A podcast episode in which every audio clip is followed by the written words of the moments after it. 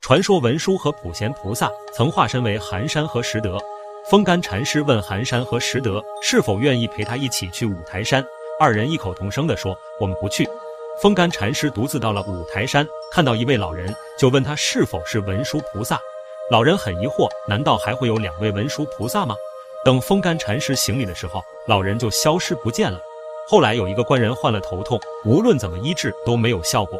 风干禅师用瓶子装上水，念起了咒，喷在了他的头上，很快头痛就好了，并嘱咐他到了台州一定要去国清寺拜访文殊和普贤菩萨，就是寒山和拾得二人。等他在厨房找到寒山和拾得，却被寒山抓着他的手笑道：“你连弥陀在你面前都不认得，还拜见我们做什么？”然后寒山和拾得就离开了国清寺，从此之后就不见了踪影。